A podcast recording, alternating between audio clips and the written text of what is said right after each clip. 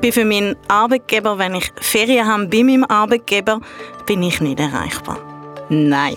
Ganz klar, nein. Also so handhabe ich es. Für mich gibt es Grenzen. Willkommen bei unserem Podcast «Recht aktuell». In dieser Folge klären wir dich über das Recht rund um deine Ferien auf.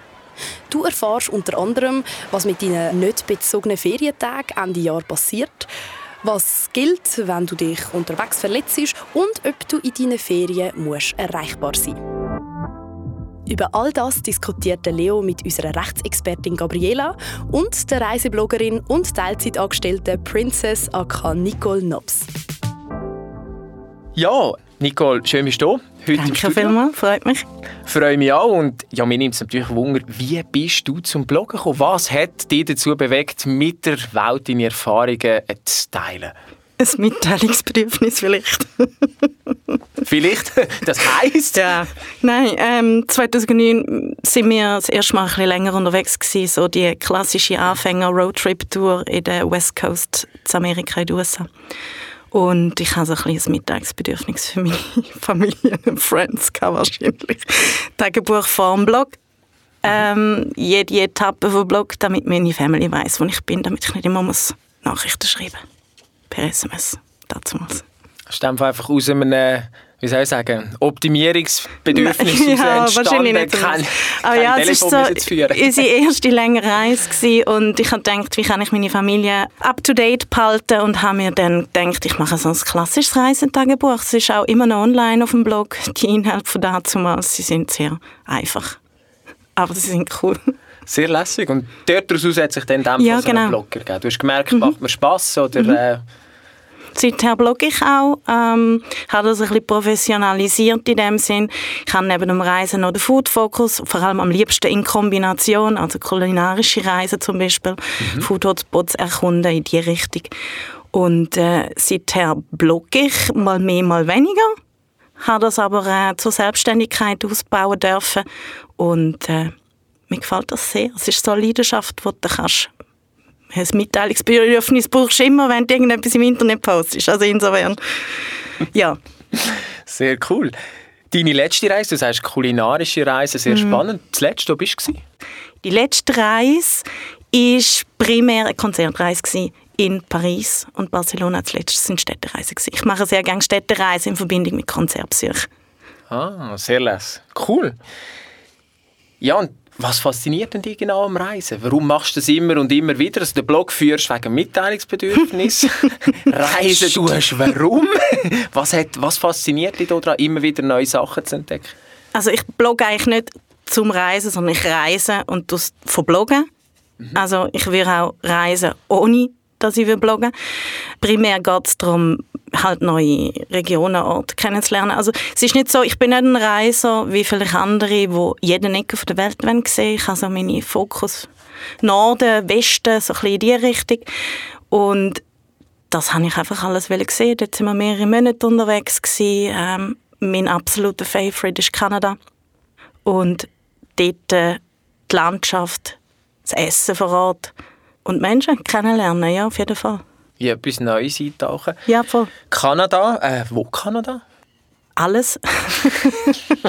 Nein, ähm, angefangen haben wir sicher im Westen mit den Klassikern, mit den Rockies und haben aber auch während drei Monaten Kanada im Westen und im Osten bereist. Wir haben auch schon Indien Sommer im Osten gemacht mit dem Auto, also die ganzen ähm, Herbstblätterfärbungen ähm, genossen und im Westen so die Weite vom Yukon und dort dann auch ähm, wirklich kein Mensch über den Weg laufen innerhalb von weiß nicht wie viel Tagen. Kein Netz haben, weißt du, wie befreiend ist das übrigens? Kein Telefon, kann ja. ich mir vorstellen. Wir haben das Thema ähm, Ferien und Arbeit, gewisses Spannungsfeld. Du hast am Anfang auch 100%, lang 100% geschafft. Wie bist du mit dieser Situation dort umgegangen? Was hast du für Herausforderungen, auch als Tipps, die du uns da mitgeben kannst? Ja, ich habe lange 100% geschafft, bin aber eigentlich schon als Bloggerin eingestellt worden. Also ich habe immer gewusst, dass das eine meiner grossen Leidenschaften ist, dass ich dort das Bedürfnis habe. Wir haben von Anfang an eigentlich die Sachen geklärt, was möglich ist.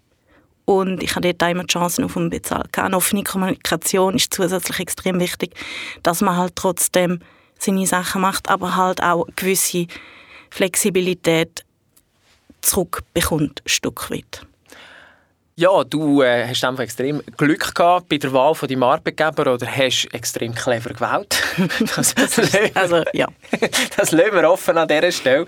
Ich würde dir vorschlagen, gehen wir doch mal direkt in die Fragen rein und schauen, was du sonst im Zusammenhang mit Arbeitsrecht bereits weißt. Darf deine Arbeitgeberin oder dein Arbeitgeber einfach so Betriebsferien anordnen, auch wenn du zu dem Zeitpunkt gar keine Ferien möchtest nehmen? Ja, was denkst du, Nicole? Betriebsferien, dürfte der Arbeitgeber einfach sagen, hey, dann ist der Laden zu, du musst auch Ferien machen oder ist das nicht zulässig? Was denkst du? Hey, wir haben im Fall keine Betriebsferien insofern. Wir haben zwar Peak Seasons, klar, ähm, aber ich glaube, es ist möglich, ja, auf jeden Fall. Also ich kenne Leute, die das so haben. Okay, lassen wir doch mal, was unsere Expertin Gabriela dazu sagt. Falsch liegt sie nicht. Es ist tatsächlich so, dass von Gesetzes wegen die Arbeitgeberin darf den Zeitpunkt der Ferien bestimmen. Somit darf sie eine Betriebsferien anordnen. Einfach so vom einen Tag auf den anderen ist das aber nicht möglich. Entweder tut man schon im Arbeitsvertrag festlegen, welche Zeiten als Betriebsferien gelten, oder es muss früh genug angekündigt werden. Es hat sich dabei ein Zeitraum von etwa drei Monaten als Ankündigungsfrist durchgesetzt in der Praxis. Auch sonst, wenn es um den Zeitpunkt der Ferien geht, ist es so, dass grundsätzlich die Arbeitgeberin darf bestimmen aber sie muss auch Rücksicht nehmen auf die Interessen und Bedürfnisse der Arbeitnehmer. Zum Beispiel, ähm, ob die auf die Schulferien der Kinder angewiesen sind oder ob es andere spezielle Situationen gibt. Ja, machen wir gerade weiter. Lassen wir uns die nächste Frage an. Kann deine Arbeitgeberin oder dein Arbeitgeber nicht bezogene Ferien oder Freitage am Ende des Jahres einfach streichen? No. No, noch nie Nein. erlebt? Also, ich nicht, nein. Du nimmst nie, nie Ferientage ins nächste Jahr, so stell Ach ich so meinst du? Ah, streichen. Okay. Also, er, also der Arbeitgeber kann meines Wissens nicht die Ferientage Ende Jahr streichen, aber vielleicht ist schon auch. Ich habe nicht bezogene Ferien, was aber nicht sehr viel ist, weil ich gerne reise, dürfen übernehmen und einfach im ersten Quartal beziehen. So ist das bei mir. Ich bin schockiert. Du hast nicht bezogene Ferientage am Ende Ja, so ein oder zwei, weißt du. Weißt, ich muss immer noch ein bisschen vorig behalten für allfällige, spontane Sachen. Also ein bisschen hamstern für den Fall das. Und, Nein, nicht äh, Hamster. Wir reden da von ein, zwei Tagen. Aber falls irgendetwas Cooles reinkommt, vom Bloggen auch als Auftragsreise etc., dann brauche ich noch ein bisschen Flexibilität. Gut, ich hatte auch schon den Fall, gehabt, dass ich überbezogen habe und vorbezogen habe vom nächsten Jahr. Gell? Aber da habe ich einen sehr flexiblen Arbeitgeber, der mir das ermöglicht. Sehr lässig. Dann hören wir doch, was Gabriela sagt, wie es rechtlich aussieht. Nicole hat natürlich völlig recht. Die Arbeitgeberin darf die Ferien nicht einfach streichen. Selbst wenn im Arbeitsvertrag äh, entsprechende Klausel wäre, wo das so behauptet, das wäre dann nicht gültig. Auf den Bezug von Ferien haben die Arbeitnehmer einen zwingenden Anspruch. Das Einzige, was man muss im Auge behalten muss, ist, dass der Ferienanspruch nach fünf Jahren verjährt. Das heißt, wenn jetzt jemand wirklich über eine lange Zeit fast oder fast keine Ferien bezieht, dann könnte es theoretisch sein, dass der Ferienanspruch verjährt ist und so würde ich da hinfallen. Also du darfst es fünf Jahre lang mittragen, so nach Gesetz, oder habe ich das falsch verstanden? Das hast du ähm, absolut richtig verstanden, ja. Aber was ist so die Standardhandhabung in Unternehmen in der Schweiz?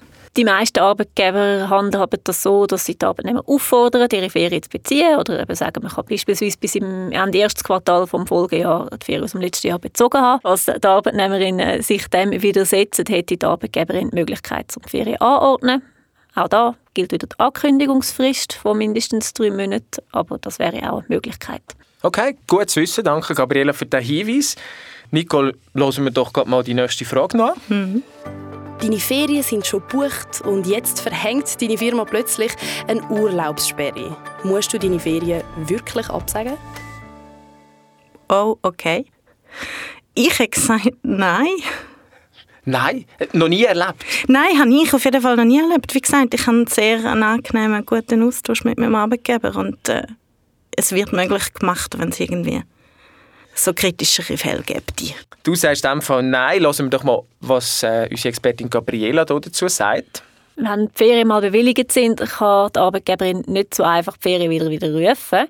Es gibt aber Situationen, wo sie es darf machen wenn, ein, wenn nämlich ein betrieblicher Notfall vorliegt, wichtige Gründe wie außerordentliche oder unvorhergesehene Bedürfnisse eintreten. Wenn jetzt zum Beispiel Betriebssystem ausfallen und ohne der Techniker, der in der Ferien ist, nicht wieder zum Laufen gebracht werden wäre das ein denkbarer Notfall. Was nicht als Notfall gilt, ist, wenn die Arbeitgeberin einfach schlecht geplant hat und im letzten Moment merkt, dass man vielleicht ein bisschen knapp ist mit Personal. Wenn die Ferien abgesagt werden oder man muss vorzeitig aus der Ferien zurückreisen, weil die Arbeitgeberin das fordert, muss einem die Arbeitgeberin für das schadlos halten. Das heißt, dass sie muss die Annullationskosten oder die Rückreisekosten tragen und selbstverständlich kann man die nicht bezogenen Ferientage dann später beziehen. Du hast dir in der Ferien deinen Fuß verstaucht und darum kannst du deine Ferien nicht geniessen. Hast du das Recht darauf, deine Ferien nachzuholen? Nicole, erzähl, dir ist sicher auch schon mal irgendetwas passiert. Das ist mir tatsächlich schon mal so ein bisschen in die Richtung passiert. Es ist aber schon ewig her, ich kann mich nicht mehr so ganz erinnern. Es ist, glaube ich, irgendwie ein verstuchter Fuß oder irgendetwas in den Ferien und ähm, wenn du entsprechendes Zeugnis hast für Krankschreibung etc., dann kannst du das meines Wissens, glaube ich, nachholen. Das habe ich ja schon mal gehabt. Okay, aber lange jetzt nicht mehr passiert bei dir? Du Nein, gar nicht. Unfallfrei unterwegs. Ja. Sehr schön. Hören wir, doch mal, Hören wir mal, was unsere Expertin Gabriela dazu sagt. Ja, dass jemand in der Ferien krank wird oder sich verletzt, ist tatsächlich etwas, was gar nicht so ähm, selten vorkommt. Viele denken dann, ja, ich habe ja ein Arztzeugnis, äh, wo, wo, mich krank schreibt. Das heißt, ich kann dann auch einen Anspruch darauf zum Ferien anbeziehen.